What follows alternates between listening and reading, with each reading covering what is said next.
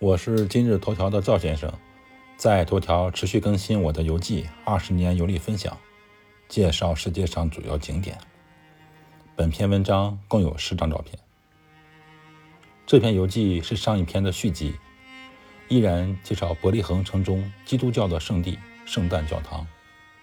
本文专注于介绍教堂中精彩的马赛克作品。伯利恒的圣诞教堂。有很多内容是宗教故事的艺术作品，例如下面几幅画作。这些艺术品中，导游专门和我们讲解了一下用马赛克拼成的壁画以及地板，例如下面这几幅。知识点一：我这里说的马赛克和现在网络上用来遮挡照片中敏感部分的马赛克不是一个含义啊，大家不要想多了。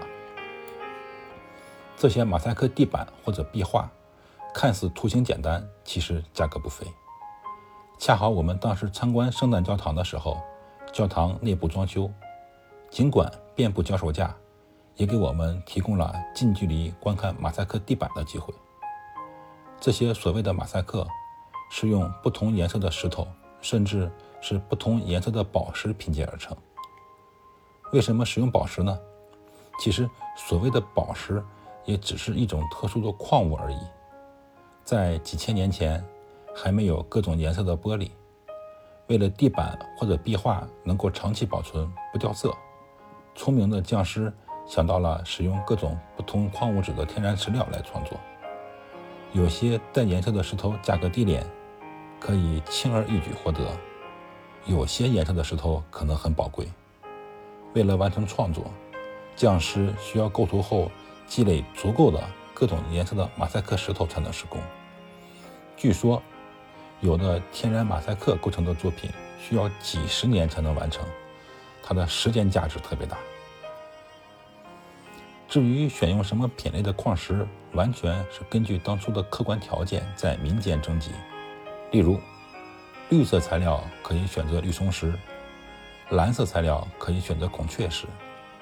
棕色材料可以选择玛瑙石，红色材料可以选择红珊瑚等等。熟悉文玩的朋友可以评估一下，几万块这种石头价格有多少，对吧？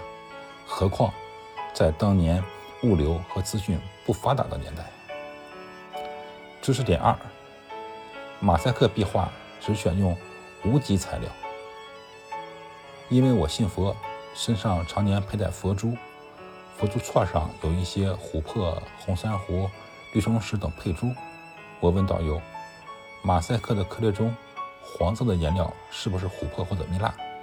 导游告诉我，一般古代人不用琥珀、珍珠等有机物做的材料，因为这些物质容易氧化被腐蚀掉。赵先生，二零二一年十一月十一日。